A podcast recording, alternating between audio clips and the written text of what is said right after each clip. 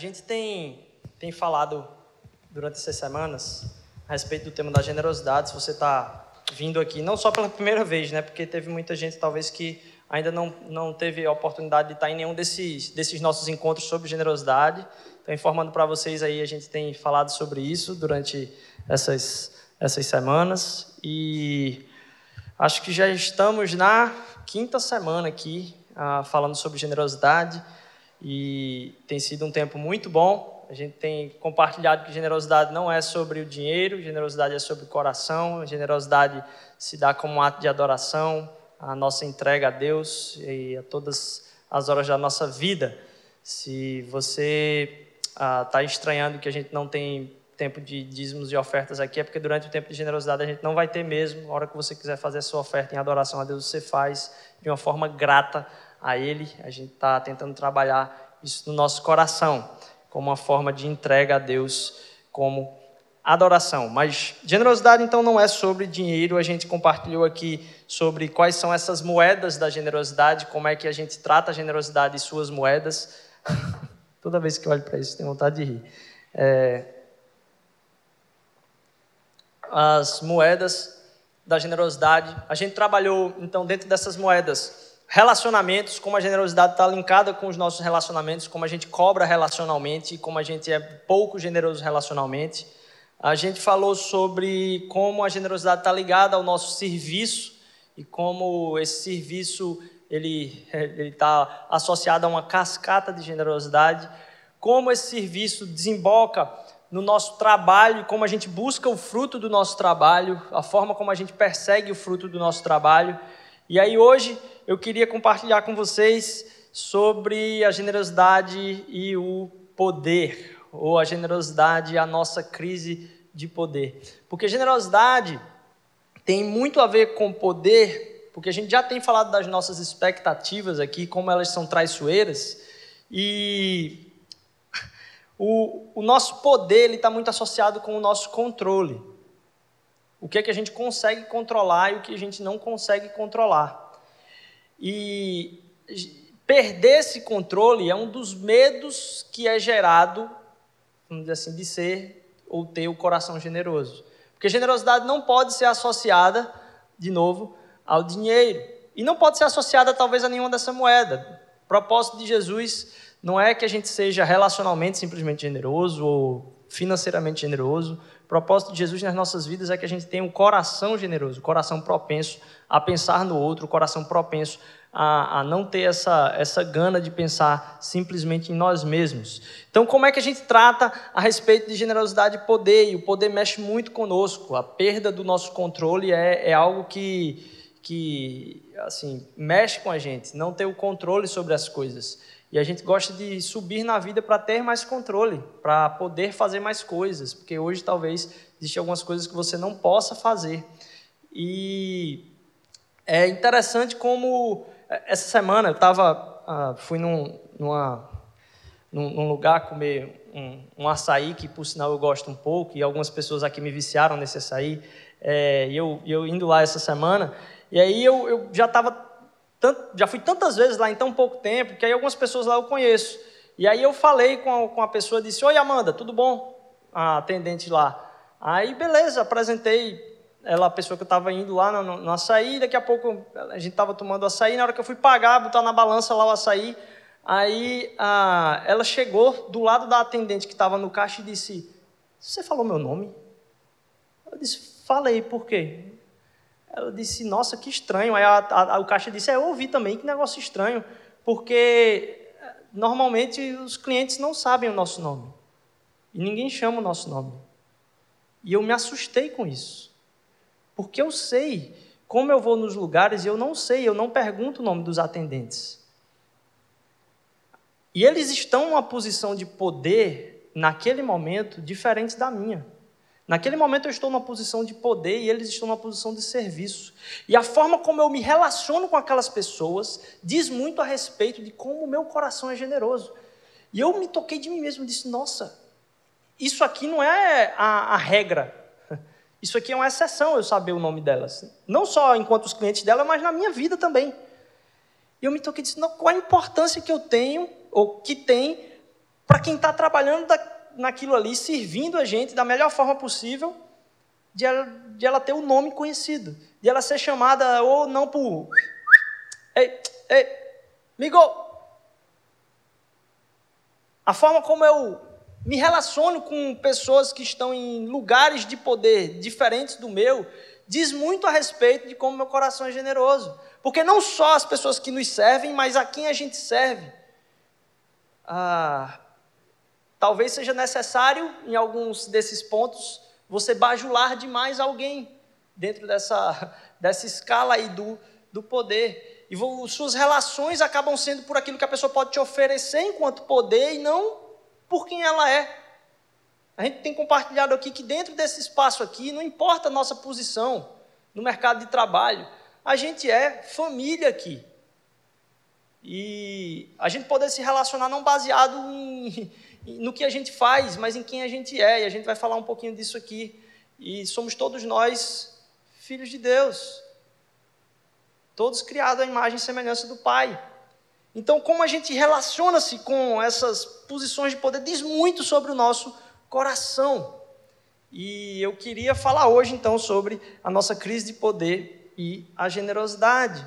Ser generoso te torna generoso em todas as áreas da vida. Queria que você abrisse comigo a Bíblia lá em Lucas capítulo 19. A gente já tem passeado por alguns capítulos de Lucas aqui, até porque a série está baseada no livro de Lucas. Ela usa o livro de, do Evangelho de Lucas como, como ponto principal de apoio aqui do Evangelho de Lucas. Se você não está com Bíblia, não tem problema, que atrás vai estar o, o texto. É, e aí eu acompanho com você aqui, tá certo? Essa história provavelmente você conhece, a história de Zaqueu, e, ou você já ouviu falar pelo menos. E eu vou trabalhar hoje sobre como, nessa escala de poder, o nosso coração no encontro com Jesus precisa ser convertido, transformado. Vamos lá? Lucas capítulo 19, versículos de 1 a 10, são 10 versículos aqui. E tendo Jesus entrado em Jericó, ia passando. E eis que havia ali um homem chamado Zaqueu, e era este um chefe dos publicanos, e era rico. E procurava ver quem era Jesus, e não podia, por causa da multidão, pois ele era de pequena estatura, ele era baixinho. E correndo adiante, subiu a uma figueira brava para o ver, porque havia de passar por ali. E quando Jesus chegou àquele lugar, olhando para cima, viu e disse-lhe: Zaqueu, desce depressa, porque hoje me convém pousar em tua casa. E apressando-se, desceu e o recebeu alegremente. E vendo todos isto, murmuravam, dizendo que entrara para ser hóspede de um homem pecador. E levantando-se Zaqueu, disse ao Senhor: Eis que, te, eis que eu dou aos pobres metade dos meus bens. E se em alguma coisa tenho defraudado alguém, eu restituo quadruplicado. E disse-lhe Jesus: Hoje veio a salvação a esta casa, pois também este é filho de Abraão. Porque o filho do homem veio buscar e salvar o que se havia perdido. Vamos orar. Senhor Deus, eu te agradeço por esse tempo e eu te peço, eu te clamo, Senhor Deus, que a gente não, não saia daqui da mesma forma que a gente entrou, transforma o nosso coração, ilumine nossos olhos, Senhor Deus, abre os olhos do nosso coração para que a gente possa te ver em tua plena santidade e que a tua plenitude, Senhor Deus, possa preencher nosso ser. Que eu te peço em nome de Jesus, amém. Sobre o que é que a Bíblia fala? A gente corre o risco de entender que a Bíblia fala sobre comportamento moral, como eu e você deveríamos nos comportar na vida. E na verdade, talvez quando alguém pensa na Bíblia, ela pensa de qual a primeira coisa que a pessoa pensa quando pensa na Bíblia? Que não tem um contato com o Evangelho. Os dez mandamentos, talvez, seja uma das primeiras coisas. O que, é que a Bíblia diz? Não, a Bíblia diz aquele negócio lá dos dez mandamentos. Isso não é verdade. A Bíblia não é primariamente como eu e você devemos viver. A Bíblia é principalmente a respeito de Jesus, quem ele era, o que ele veio fazer aqui na terra, qual o propósito da vida dele e qual a sua natureza e o que isso impacta na nossa vida. É sobre ele que a Bíblia fala. Então a gente pode analisar tudo que deu de certo e errado nesse texto aqui, mas ele não vai falar tanto quanto se a gente entender o que é que Jesus queria dizer com isso, o que é que esse texto fala sobre o próprio Jesus. Vamos então ver o que é que essa passagem fala sobre Jesus. Se, a gente entender o que é que ela fala sobre Jesus, a gente entende todo o resto. Porque Zaqueu aqui ele estava interessado em encontrar com Jesus. Mas ele não, tava, não recebeu só informações, ele não recebeu só uma inspiração de Jesus, ele foi transformado por Jesus. Ele foi convertido. Seu coração sofreu uma transformação. Se você conhecer a Jesus, não é uma, algo que vai te inspirar somente, é algo que vai transformar o seu coração. A gente vai então ver a necessidade dessa transformação ou dessa conversão, as circunstâncias, as circunstâncias a chave e os sinais. E nos sinais a gente vai ver o quanto isso está relacionado com o poder e a nossa crise de poder e a nossa generosidade. O quanto generosidade e a conversão do poder tem a ver uh, um com o outro aí. Então, primeiro, necessidade e circunstâncias, a chave da conversão e uh, como os sinais estão relacionados com esse poder. A necessidade da conversão. Uh, Jesus diz: ó, a salvação chegou nessa casa. E a gente precisa entender quem é que precisa ser convertido. Quem precisa ser convertido? Porque a gente vive num país que é dito cristão. Então talvez seja muito difícil você entender a sua necessidade por Jesus, porque você foi criado num lar cristão. Ah, seja qual for a denominação, a, o viés, talvez seja difícil. Jesus ou o cristianismo, ele serve para alguém que veio de uma religião completamente diferente uma religião hindu, talvez, alguém que é do candomblé, ou não sei, alguma, alguma religião que não tem Jesus como sua personalidade central. Muitas religiões têm Jesus em sua eh, narrativa, mas não tem ele como personalidade tão principal assim. Talvez, não sei, você veio do, do, do Espiritismo, talvez você veio de alguma outra, alguma outra religião que fala de Jesus, mas que você pense aí, talvez aquele pessoal de onde eu vim precisa aí de conhecer a Jesus. E se a gente for olhar um dos versículos mais conhecidos da Bíblia, está é, tá lá em João 3,16, porque Deus amou o mundo de tal maneira que deu o seu Filho unigênito para que todo aquele que nele crê não pereça, mas tenha vida eterna. Esse versículo está sendo falado por Jesus em resposta a alguém que foi perguntar sobre a necessidade de conversão. E essa pessoa que estava ali em necessidade de conversão era um mestre da lei, alguém que era super bem sucedido na vida. Não era alguém que estava simplesmente desesperado, era alguém muito bem sucedido, alguém que estava muito bem. Então a, a, a conversão não é simplesmente para aqueles que nunca ouviram falar de Jesus. A conversão é para todas as pessoas. O encontro com Jesus transforma todas as pessoas. Não é para você estar confortável indo numa igreja, é para você ser transformado dia a dia após o seu amor por Cristo. Mas mais do que isso, pelo amor que Cristo derramou na minha e na sua vida. A gente é transformado constantemente. Quem precisa dessa transformação são todas as pessoas, porque o encontro com Jesus é sempre transformador. Ele não é transformador pelos estereótipos de quem você imagina de quem precisa de Jesus, não. Ele não só te informa, ele não só te inspira, ele te converte e transforma. Eu vou pedir perdão aqui, espero que seja compreensível, porque eu não ia usar esse texto, mas me deu na telha usar aqui um texto que, de, um, de um livro que está em inglês aqui, quem já conhece o Cristianismo Puro e Simples. Uh, e C.S. Lewis vai falar a respeito de ser legal. Tem uma palavra em inglês que chama nice, né? E a forma como é, Lewis trata aqui é de niceness, é uma legalzura, vamos dizer assim, se fosse a tradução ah, na, na, na íntegra aqui. E aí ele vai falar sobre o crescimento no conhecimento de Jesus. Essa, esse ser muito legal, ou ser plenamente legal, é uma coisa muito massa, uma coisa muito interessante. Deve ser, deve estar na mente de todas as pessoas ter uma instrução médica, educacional, econômica, política, e fazer tudo isso ter um poder para transformar o mundo e a gente se tornar e crescer cada vez mais em ser legal, ser uma pessoa boa. Da mesma forma como a gente deve produzir um mundo onde todo mundo deve ou pode comer. Mas a gente não pode supor que se isso acontecesse, todo mundo se tornar bom ou legal, eles vão ter salvo suas almas. Um mundo de pessoas legais, contentes com a sua própria bondade, a sua legalzura, como ele coloca aqui, olhando para nada além disso, estão perdidas de Deus. Seria muito igual ao desespero de salvação de um mundo miserável. E talvez seja até mais difícil de salvar. Eu faço parêntese aqui porque não enxergam a sua necessidade do próprio Cristo. Porque o mero a mera melhora não é redenção. E a Bíblia fala de redenção, e ele vai continuar aqui. Embora a redenção sempre melhore as pessoas, aqui acolá, e no final elas vão se tornar melhores, até num, num, num, talvez numa distância grande aí de melhora. Você imaginar uma quantidade grande de melhora aí na sua vida, você consiga dar vários passos. Aquilo que a gente entende como bondade não melhora nossas vidas a sermos tão bons a um ponto que a gente não consegue imaginar. Quando a gente pensa em melhorar a nossa bondade, a gente vê um fim da linha, porque a gente coloca um objetivo. E Deus se tornou homem para que criaturas se tornassem em filhos, não apenas para produzir homens melhores de um tipo antigo de homem.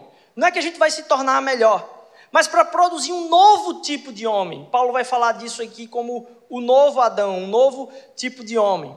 Não é como ensinar um cavalo a pular cercas maiores, mais e maiores e melhor, mas a tornar um cavalo a um ser com asas.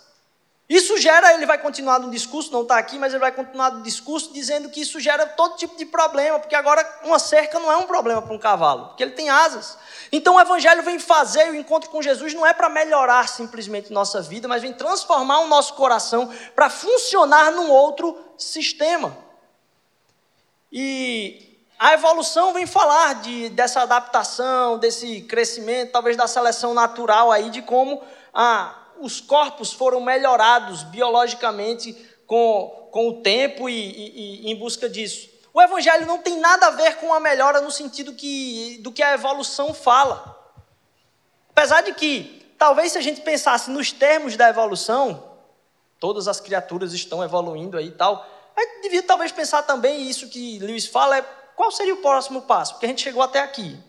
Qual seria o próximo salto evolutivo. Que outro tipo de criatura iria existir como próximo passo dessa evolução humana? Talvez uma pessoa com mais cérebro, talvez uma pessoa com uma capacidade maior de, de, de resolução, pessoa mais forte, um físico melhor. E talvez se alguém estivesse observando o que os evolucionistas dizem sobre o processo evolutivo, imaginasse que na evolução alguém que tivesse uma couraça mais forte aí, um dinossaurozão aí é, bem pauleira aí, ele fosse melhorar isso aí, ficar cada vez mais forte, os seres forem, fossem ficar cada vez mais fortes, maiores, mais velozes e tudo. E o ser que subjugou toda a terra não teve nada disso, porque eu e você somos ínfimos, há muitas criaturas que habitam no nosso planeta. E C.S. Lewis vai dizer: e se a gente fosse enxergar por esse ângulo aí, foi de uma natureza muito diferente a melhora que aconteceu no ser humano para que ele subjugasse todos os outros animais, porque era uma natureza que não era visível. Era a natureza que fez o, o ser humano subjugar toda a terra, não era algo que era visível. Da mesma forma, é o que Lewis fala, talvez hoje já esteja acontecendo essa evolução para esse novo tipo de homem, essa nova criatura, esse cavalo com asas que ele chama aqui. Talvez ela esteja acontecendo e a gente não percebe, porque a gente enxerga as coisas que são visíveis. E ele vai afirmar o seguinte: da mesma forma que talvez alguém que olhasse lá no tempo dos dinossauros, qual ia ser o próximo passo, e, e, e foi surpreendido e, e ah, assim, decepcionado por aquilo que aconteceu com o ser que dominou toda a Terra, Talvez hoje a gente não, não esteja percebendo o que está acontecendo agora com essas novas criaturas. E ele fala que esse novo tipo de homem, o primeiro exemplar dele já chegou aqui, já aconteceu. Dois mil anos atrás. E são pessoas que mudam, não simplesmente naquilo que a gente espera que se mude, uma melhora visível, uma mudança numa direção não imaginada. Uma mudança na direção de não sermos mais criaturas, mas filhos de Deus. E essas pessoas hoje são chamadas a terem uma vida que corresponda com a natureza da sua própria família. Uma revolução e um próximo passo daquilo que vai acontecer e que a gente não tem como enxergar o limite dessa melhora. Só na nossa imaginação a gente pode entender como vai ser o nosso encontro com Cristo Jesus, porque a nossa, o nosso olhar ele é limitado.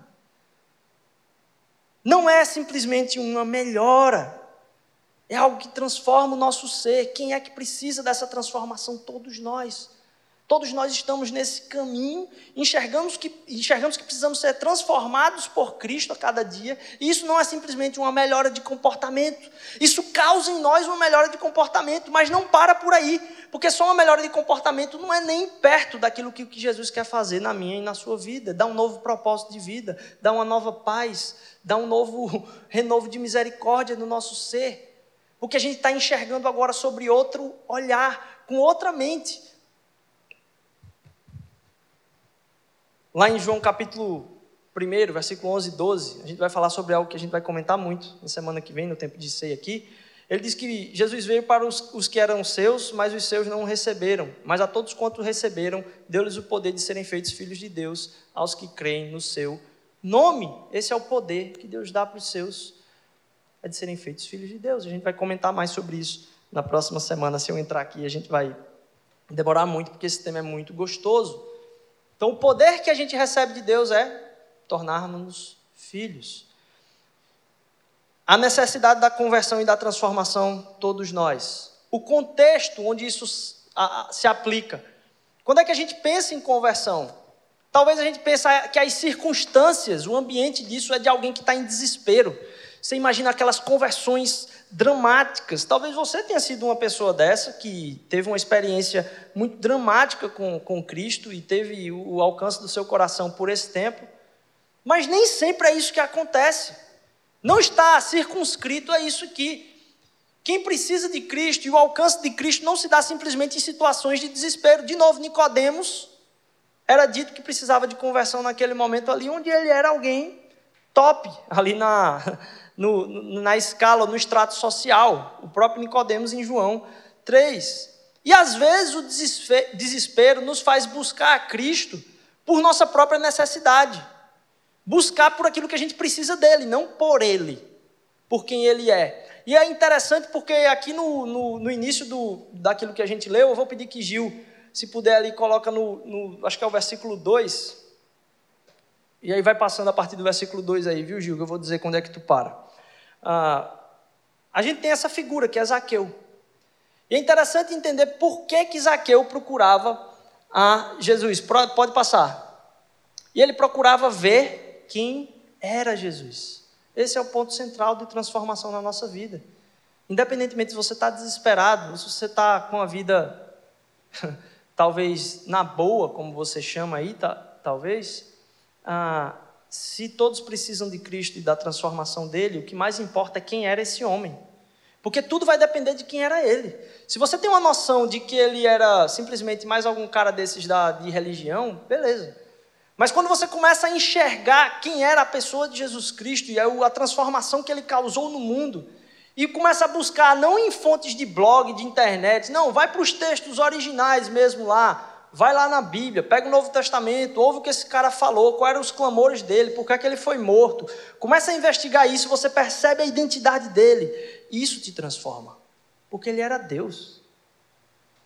E percebam que essa frase que eu estou falando aqui não é uma frasezinha, ah, qualquer, não é uma frase séria, tem peso. Você enxergar o peso de dizer que Jesus Cristo é Deus, é o próprio Deus e você entender se isso é verdade ou não e pesquisar por suas próprias, com seus próprios olhos, vai fazer muita diferença na sua vida.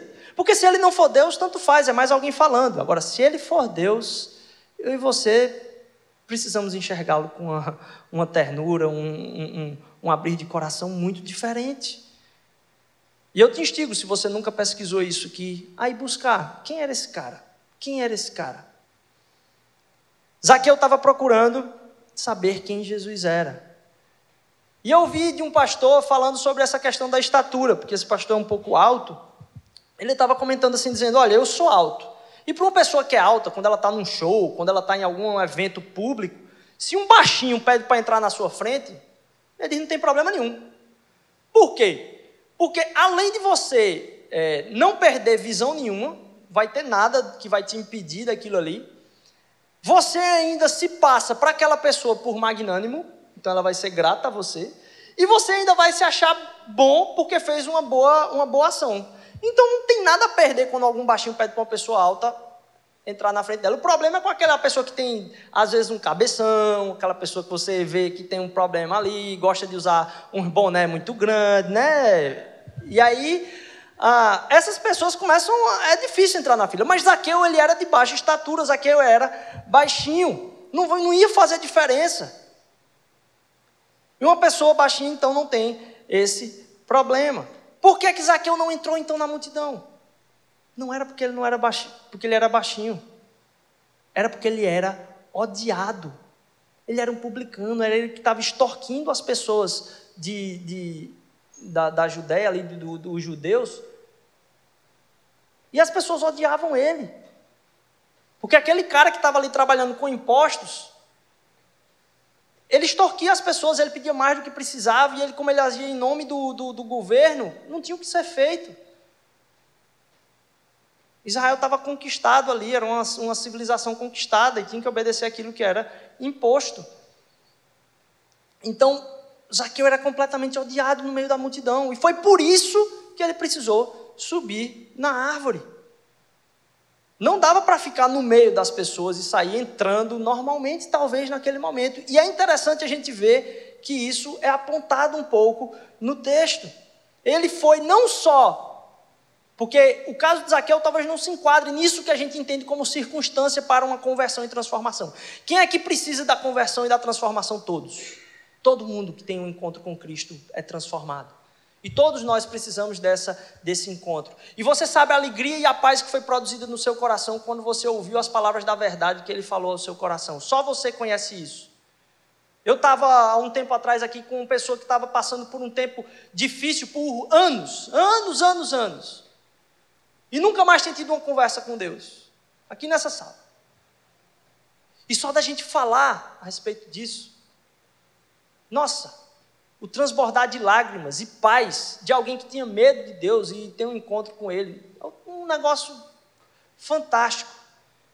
Nem sempre a nossa busca vai ser direcionada simplesmente pelo desespero. E no caso de Zaqueu havia um interesse em saber quem Jesus era. Ele não ia pedir nada a Jesus. E ele subiu então na árvore porque ele foi persistente, ele foi aberto para investigar quem era essa pessoa. Ele não estava desesperado por necessidade, ele desejava conhecer a verdade. E aí você pensa aí o que é que passou na cabeça deles, de todo mundo que estava ali. Porque ao ver ele subindo ali, um homem, um homem poderoso, porque diz que ele era rico, um homem que tinha poder ali. Para você ver um cabo daquele subindo uma árvore aí, você começa a imaginar a quantidade de coisas. Primeiro, é um negócio muito estranho, o cabo daquela, daquele poder ali subindo uma árvore, no meio da multidão. Talvez eles tiraram onda daquela pessoa. E talvez, se você imaginar aí como é que como é que as pessoas se vestiam naquela época, as vestimentas daquela época, a vista que elas tinham debaixo ali da árvore não era das melhores. Não pense muito nisso não. Talvez eu não devia nem ter jogado essa aqui. Mas agora, toda vez que você imaginar a história de Zaqueu, você está condenado a pensar besteira. Está vendo que, que, que miséria. Como Zaqueu, quero subir. Você preso aí com esse negócio na cabeça. Mas imagine o, a situação que era aquilo ali, o incômodo que existia naquele momento. Não era uma situação fácil, nem para Zaqueu, nem para a multidão. Ele foi persistente, intelectualmente aberto e sem medo do que as pessoas iam achar. Porque aquilo que era capaz de acontecer ali não estava baseado simplesmente no que Zaqueu estava sentindo, ou no momento qual ele estava passando, as circunstâncias que estão ao redor daquele que é transformado e convertido em seu coração por Cristo Jesus. Não estava nas circunstâncias, estava em quem Jesus era. E saber que ele é real. Aquilo aconteceu. A gente não vem para cá falar de uma teoria ou de um conceito. A gente vem falar aqui de um fato histórico. E o clamor que eu estou tendo aqui é dizendo: Isso aconteceu. Ele veio, encarnou, morreu e ressuscitou e hoje vive à direita do Pai. As circunstâncias não importam tanto quanto a verdade e a realidade de que o nosso Deus veio ao nosso encontro. Ele habitou entre nós.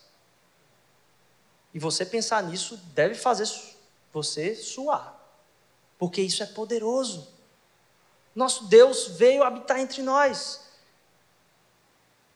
E saber que Ele é real nos leva a entender, talvez, não só a necessidade da conversão, o contexto ou o ambiente da conversão, mas a chave da conversão. E a chave está na ordem, entender a direção em que ela acontece. Eu vou pedir que Gil coloque aí o versículo 5. Botei o número aí, Gil.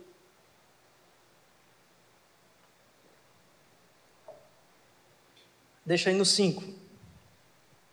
E quando Jesus chegou àquele lugar, olhando para cima, viu e disse: Zaqueu, desce depressa, porque hoje me convém pousar em tua casa. Mais para frente você vai ver que Jesus fala: a salvação chegou nessa casa. Toda religião vai dizer o seguinte: faça essas coisas e aí você vai ser aceito. Faça isso aqui e eu vou te receber. Consiga resolver esse problema na sua vida e aí eu vou te receber. O Evangelho é um caminho completamente diferente. Porque Jesus falou para Zaqueu, sem Zaqueu falar com Jesus: desce daí, eu quero encontrar contigo, eu quero visitar a tua casa. Você nunca chega, através do Evangelho, no encontro com Jesus a um tempo de você perder a salvação. Porque não foi você que conquistou sua salvação. Foi Jesus que entrou na sua casa. Não foi você que pediu para entrar na casa dele. Não tem nada que você possa fazer para conseguir entrar na casa de Jesus. É Jesus que bate na sua porta, pedindo para entrar. Não tem nada que você possa fazer ou deixar de fazer. Então, aquilo que te tira a segurança, que você está talvez com medo que aconteça essa semana ou aconteceu semana passada, não tem porquê. Salvação não está relacionada com isso. Salvação está relacionada com o que ele fez por você. E o poder que isso traz. Tem um pregador inglês famoso chamado Martin Lloyd Jones que ele costumava fazer uma pergunta e dizer, questionar a pessoa se ela estava disposta a dizer com todas as, as forças que ela era capaz de afirmar com orgulho ali mesmo, na frente de todas as pessoas que ela conhece, e dizer: Eu sou cristão. E aí muitas pessoas diziam: Mas eu não sei se eu posso dizer, porque eu não consegui ser transformado o suficiente, ser bom o suficiente. E essa era uma pergunta-chave para Lloyd Jones, para saber se as pessoas tinham entendido o que é o cristianismo e quem é Jesus Cristo. Porque, na verdade, ninguém é bom o suficiente. E a mensagem do Evangelho é que não é que você precisa ser bom o suficiente para Jesus te aceitar, mas que Jesus foi o bom. Ele foi bom o suficiente. E eu nunca vou ser, mas ele foi bom o suficiente e eu estou nele. É diferente. Jesus foi bom o suficiente e eu estou nele. E agora, por causa disso, ele em mim. Versículo 5, Jesus diz: Eu vou na sua casa. Versículo 9, Gil, se puder botar aí. Versículo 9 diz: Hoje veio então salvação a esta casa, pois também esse é filho de Abraão. Onde está Jesus, está a salvação. Onde há a presença de Jesus, a salvação. Jesus não aponta o caminho da salvação para que você siga nele. Jesus é a salvação. Ele é a salvação. O significado de ir na casa não era muito simples naquela época, não. Era uma questão profunda, era um costume muito grande. Hospedar alguém era uma honra. Hospedar alguém tinha um significado profundo de relação, de abrir de porta tudo, não era simplesmente sentar na mesa para comer. E a gente vai ver um pouquinho disso semana que vem. Também. Jesus pediu para ficar na casa dele. O significado é um convite de intimidade e relação, um convite à vida. E aí você pode perceber aí o que é que a multidão falou. O que é que a multidão disse a respeito disso? Vamos lá para o versículo 7. No versículo 7, vai dizer o seguinte: volta aí, Gil, para o 7. E vendo todos isto, murmuravam, dizendo que ele entraria para ser hóspede de um homem pecador. A multidão ficou louca com esse negócio de Jesus entrar ali. Não era uma coisa simples. O que, que a multidão pensou? Cara, não pode acontecer isso. A gente tem que entender a profundidade de como Deus se relaciona conosco. Porque Zaqueu, naquele momento, enxergou que Jesus estava numa situação difícil para ele. Quando ele passou no meio ali, as pessoas disseram: Ei, como é que você faz um negócio desse? Você vai jantar na casa desse cara, vai se hospedar lá? Porque a gente conhece quem ele é, a gente sabe da fama desse cara e o que ele faz conosco. Como é que você ousa fazer isso? E é interessante que Jesus não disse assim, ó, limpe sua vida e a sua casa, e aí depois eu vou. Foi Jesus que falou primeiro. E se eu vou na sua casa, do jeito que você está. Ele amou primeiro. O nosso chamado para amar a Deus, amar as pessoas, ele vem não por nós, mas porque ele nos amou primeiro. Ele foi quem chamou primeiro. Não sou eu que faço o convite a Jesus, porque ele já está batendo na porta muito antes de eu pensar nisso. As igrejas que eu tenho medo, e talvez as igrejas que você tem medo, vem a salvação como um processo, como algo que precisa ser limpado na nossa vida para que eu tenha o acesso a Cristo. O que acontece no nosso caminho de santidade é que, por nossa cegueira e querer fazer a nossa própria vontade, a gente anda num caminho de trevas, quando Jesus está do nosso lado o tempo inteiro e a gente não enxerga. O nosso chamado é para enxergar Ele em toda a sua santidade, viver em santidade sim, mas não é para que Ele nos aceite, é para que Ele nos salve. Porque se você não enxergar isso logo, você está num caminho de perdição, meu irmão. Não é para você ser aceito por Ele, porque Ele já lhe aceitou. E você é cego para isso e está caminhando num caminho de trevas, que não tem volta. Você está só armando sua cama, onde você vai cair morto, uma morte espiritual. Você está num caminho de perdição, perdição para sua família, perdição da restauração dos seus relacionamentos, perdição da sua alma, porque você não vai ter paz num caminho onde não há Jesus, um caminho onde não há busca por essa santidade. E mesmo assim ele já te aceitou, e ele já está batendo a porta. As igrejas que eu tenho medo, elas pensam na salvação como um processo. E a salvação chegou primeiro a você. Salvação não é um processo. Salvação aconteceu lá na cruz. A perdição é o que eu faço com a minha vida. Eu estou num caminho de perdição, enquanto a salvação já chegou. Quando a gente tem um convite na igreja para alguém levantar a mão, quando alguém recebe a Jesus, não é você que se achegou ao caminho então da salvação, mas a salvação que se achegou a você, meu amigo, há muito tempo, e você abriu os olhos para isso. Jesus sabia da bronca que era entrar na casa dele, que ia custar caro a ele. Isaqueu estava maravilhado, Zaqueu estava alegre. No versículo 6, se eu não me engano, Gil, diz: ó, ele recebeu alegremente, ele ficou maravilhado que aquilo aconteceu que Jesus o amasse ao custo da sua reputação, porque a multidão colocou, Jesus, que parada é essa? Ficou maravilhado que Jesus o amasse ao custo da sua reputação. E ao custo da sua reputação, Jesus foi. Como seríamos gratos, talvez, a alguém que precisou se queimar por nós, né? Alguém que precisou no trabalho, alguma coisa, receber uma queimação por nós, assim, ficar queimado às nossas custas. Imagine então, meu irmão, porque Jesus não nos amou ao custo da sua reputação, Jesus nos amou ao custo da sua morte. Se alguém que fosse se queimar por nós, isso já mexeria com o nosso coração. Imagine alguém que não só se queimou, mas morreu por nós. Jesus não nos amou simplesmente então ao custo da sua reputação, mas da sua morte, e a ira de Deus caiu sobre a vida dele. Se essa transformação aconteceu com Zaqueu, ao custo da sua reputação, Se isso que produziu no coração do Zaqueu esse ato generoso,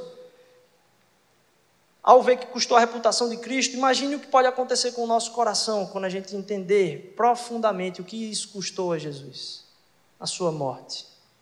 Quanta transformação no nosso coração, porque Zaqueu subiu na árvore para talvez enxergar quem Jesus era. Talvez ter um relacionamento, conhecer a Cristo. Ele subiu na árvore para ver de longe, enquanto Cristo subiu num outro tipo de árvore, para ter um encontro comigo e com você, mesmo conhecendo que eu e vocês éramos. Um outro tipo de árvore. E ele sofreu por nós. Se Zaqueu teve Jesus, Jesus suportou o peso daquela multidão por causa de Zaqueu, por mim e por você, ele suportou o peso do mundo. Como é que a gente não pode ser transformado por isso? A chave dessa conversão e dessa transformação é entender que foi Ele que fez, que a ordem, a direção é que Ele me convidou primeiro e que Ele já fez por mim. E se isso não causa transformação no seu coração, meu irmão, significa que você não entendeu. É a única conclusão que eu posso ter.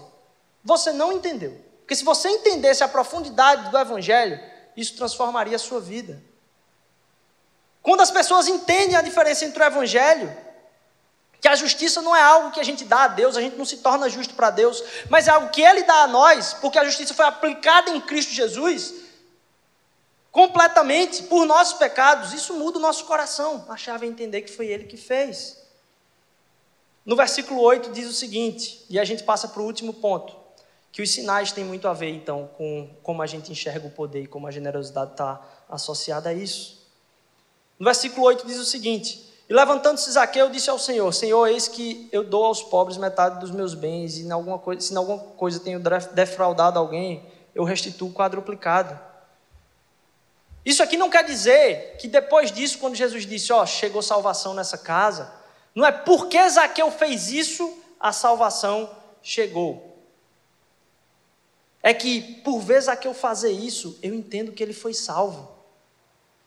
A transformação ou o resultado, o testemunho da nossa transformação, são os sinais dessa transformação. E não a porta de acesso a Deus. Como a gente falou, a chave é Ele. Os sinais da nossa transformação são testemunho daquilo que já aconteceu. Não algo que a gente entrega para acontecer transformação do nosso coração. É como se Jesus dissesse: por que você fez isso? Nossa, é muito claro que o seu coração está transformado. E não o contrário, ó, oh, porque você fez isso, agora sim chegou a salvação. Não, porque Jesus estava lá na casa o tempo inteiro. Não é porque você fez que você é salvo, é porque Ele fez. Se você não entendeu essa graça avassaladora, talvez você esteja estático. Mas no dia que você tiver um encontro com Cristo, a sua atitude muda completamente em relação a tudo, a todas as áreas da vida que talvez você busque ter o controle. No caso de Zaqueu, o controle da riqueza física. Mas no meu e no seu caso, talvez seja a mesma coisa. Talvez seja o tempo que você não quer dar para ninguém. E quando a gente pensa, é lógico, a gente vai falar nessa série sobre dinheiro também. A gente não tocou nesse ponto ainda aqui na, na, na série. Lógico, generosidade também tem a ver com dinheiro. E no, no, no final da série a gente vai bater um papo sobre isso. Mas eu quero trazer para vo vocês que, primariamente, tudo isso aqui tem a ver com o nosso coração. Porque dinheiro, para a gente, ele é traduzido como poder. Quanto mais dinheiro você tem, a única coisa que significa é que você tem mais poder. Talvez você pode viajar mais, você pode escolher onde você come, você pode escolher onde você mora. Você pode não esperar. Você pode, talvez, numa espera, você tenha o acesso à sala VIP. Você pode pagar pela sala VIP. Você pode uh, comprar eletrodomésticos com aquilo que você ganha. Mas a perda do dinheiro não tem a ver com dinheiro. Tem a ver com a nossa relação com o poder. E ser generoso se o ser generoso não mexe com a minha crise de poder, eu duvido muito que essa generosidade está sendo gerada por um coração profundamente generoso. Porque eu e você temos condição de ser generosos a ponto de não fazer diferença nenhuma para o nosso poder. Você vai continuar podendo comer no mesmo lugar, você vai poder continuar indo jantar onde você quiser, viajar para onde você quiser, se mudar para onde você quiser, saindo com quem você quiser. Mas você sabe que tem pessoas ao seu redor que talvez precisem da sua generosidade e isso vai mexer. Com algum, talvez, círculo de amigos que não mais você possa jantar com eles porque eles só saem para aqueles cantos que pega pesado com o bolso. E todo mundo tem esse tipo de amigo. E a generosidade precisa atingir o meu poder. Porque se a generosidade não está atingindo o meu poder, que diferença faz? Que esforço existe no meu coração? Que transformação aconteceu? Se naturalmente não vai fazer diferença para mim. A generosidade precisa atingir um ponto onde a minha generosidade atinge o meu poder. E eu não estou falando só de dinheiro. Dinheiro é porque a relação com o poder está muito clara. Mas do seu tempo, das suas habilidades. Você poder fazer algumas coisas, você precisa deixar de poder fazer algumas coisas para que outros possam. Você precisa deixar de poder fazer algumas coisas para que outros tenham alívio e às vezes você seja o ponto de revelação de salvação de Cristo na vida de alguém. Você seja aquele que visita a casa daquela pessoa quando você podia estar fazendo outra coisa, muito mais confortável, por sinal. Porque o dinheiro desemboca no poder e o poder no conforto. E ser confortável, orar por conforto, talvez seja um dos maiores caminhos da nossa perdição. Porque a gente fica preso no conforto. Quem é que não é escravo do conforto? A gente entender que o poder que a gente tem, o controle que a gente tem das nossas escolhas, precisa ser mexido pela nossa generosidade. Faz com que a gente realmente busque ter um coração radicalmente generoso, perder o controle das coisas, se tornar vulnerável, doar sacrificialmente. Talvez se você perder esse poder, você não teria tantos investimentos. Mas muitas pessoas podiam ter enxergado a Deus e não tem investimento melhor do que ser instrumento de Deus na vida das pessoas. E agora você investiu numa coisa que é eterna e não é terrena, porque pessoas enxergaram que o seu amor sacrificial é uma representação do amor de Cristo por você. E a gente está aqui maturando aquilo que a gente pode ter controle, distribuir poder a outros, doar além de dinheiro, mas poder. Sabe por quê? Porque Jesus doou o seu poder. Ele foi aquele que tinha todo o poder e deixou o seu poder para andar entre nós, em forma de homem, para que a gente se tornasse aquilo que o poder dele vem produzir na nossa vida, filhos de Deus, que é o único poder que importa, tem nenhum poder que importa para você. Essa semana eu estava conversando com alguém que tinha tudo e não conseguia enxergar porque percebi que não tinha nada sem Deus. Esse é o único poder que importa, meu irmão. Ser chamado filhos de Deus. A gente nega o poder que a gente tem e a nossa doação deveria gerar uma generosidade que transforma a forma como a gente enxerga o nosso poder. Porque Cristo foi aquele que doou ou deixou de lado ou sofreu a perda de todo o seu poder. Sabe qual é o sentido de alguém ter poder? Pelo menos ela não pode ser humilhada. Sabe aquela alegria que dá no nosso coração quando a gente vê uma prisão desses caras corruptos? O que é, que é aquilo? Ele perdeu todo o seu poder. E você vê ele naquela condição vulnerável e diz: ainda bem. Porque a gente enxerga que não é só ter poder que garante a falta de justiça. Você está vendo a justiça ser aplicada porque há a retirada do poder. E a retirada do poder está significada aí naquele momento como uma humilhação. Você imagina o que é não só Deus ser generoso, perder todo o seu poder, mas caminhar nessa terra e não só caminhar nessa terra, ser mal falado, mais do que isso, de ser morto, e não morto de uma forma qualquer, mas morto humilhado. Se eu brinquei aqui a respeito de Zaqueu, a gente tem que pensar nisso. as pessoas viram a vergonha de Jesus. Ele caminhou ali até ficar nu, meu amigo, apanhando na frente de todo mundo. Você quer uma perda de poder maior do que essa? De alguém que deixa seu poder eterno para caminhar entre nós e ser humilhado até a morte? Se a gente tem essa sensação em relação àquelas pessoas que são presas ali cheias de poder, imagine a noção do tamanho do poder e o tamanho da humilhação do próprio Cristo Jesus, de ser humilhado na frente de todos por amor a mim e a você. Como isso não pode causar uma transformação na minha e na sua vida? O que é que eu e você dizemos que a gente não pode doar? Como é que eu chego para alguém e digo que isso é muito difícil para mim. Eu sei que vai ser difícil, e você tem muita coisa difícil na vida que precisa mudar, meu irmão. Mas eu não posso admitir que isso é impossível. Porque o amor dele por mim foi até o fim e ele me amou primeiro. Como é que eu consigo imaginar esse amor e não ser convertido, transformado? Todos nós precisamos da conversão, da transformação de Cristo no nosso coração. Ela acontece quando a gente entende quem Jesus foi e como Ele está agindo no nosso meio hoje. Sua missão, sua perda, sua humilhação.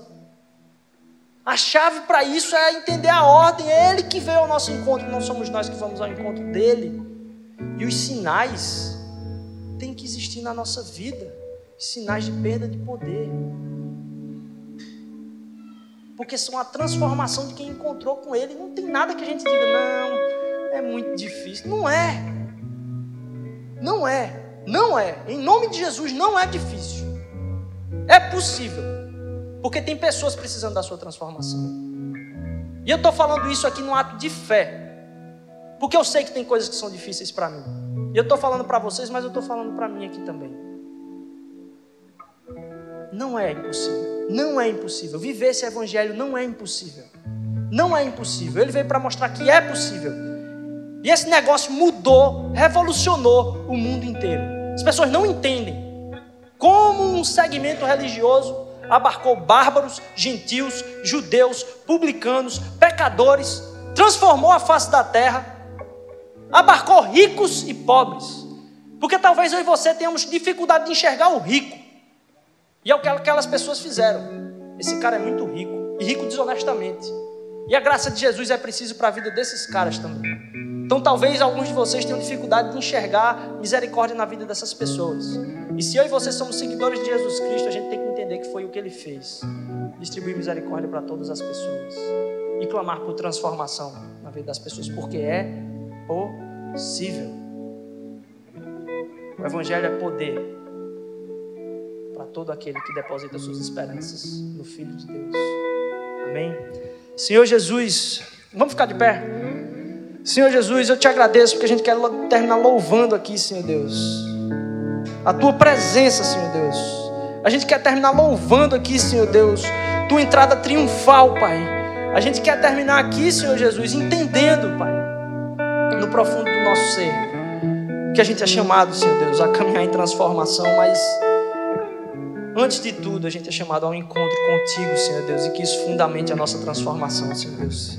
Que isso nos leve a caminhos muito distantes de onde a gente está hoje, Senhor Deus, porque a gente sabe que a nossa natureza ainda, ainda batalha, Senhor Deus, com o propósito que Tu nos chamaste, Pai. Mas, Senhor, nossa salvação não vem disso, Senhor Deus. Nossa salvação está em Cristo Jesus, Pai. E nós estamos, Senhor Deus, aqui, Pai, porque Tu foste bom o suficiente, Senhor Jesus. Porque o Teu Filho foi bom o suficiente, Senhor Deus. Não porque nós somos bons o suficiente, Pai. E porque Ele foi bom o suficiente, Senhor Deus, a gente pode estar nele, Senhor Jesus. Nos faz sair daqui em Ti, Senhor Deus. Nos faz sair daqui caminhando na Tua graça, expressão do Teu amor, Pai. Nos faz enxergar caminhos longe de transformação para a gente. Retira as barreiras emocionais do nosso coração, que a gente acha difícil, Senhor Deus. Retira isso em nome de Jesus, porque só pelo Teu poder, Pai. Não há poder em nós, Senhor Deus. E nos faz abrir mão desse poder, Senhor Deus, porque aquele que é todo poderoso és o Senhor, Pai para fazer muito mais do que aquilo que pedimos ou pensamos, Senhor Deus. Não nos faz usar o teu poder ao nosso favor, Senhor Deus, mas nos faz generosos de poder, Senhor Deus, que as pessoas possam entender que estamos abrindo mão de poder, Senhor Deus, para que elas sejam abençoadas, como a gente é abençoado, porque tu abriste mão, Pai. Em nome de Jesus, amém.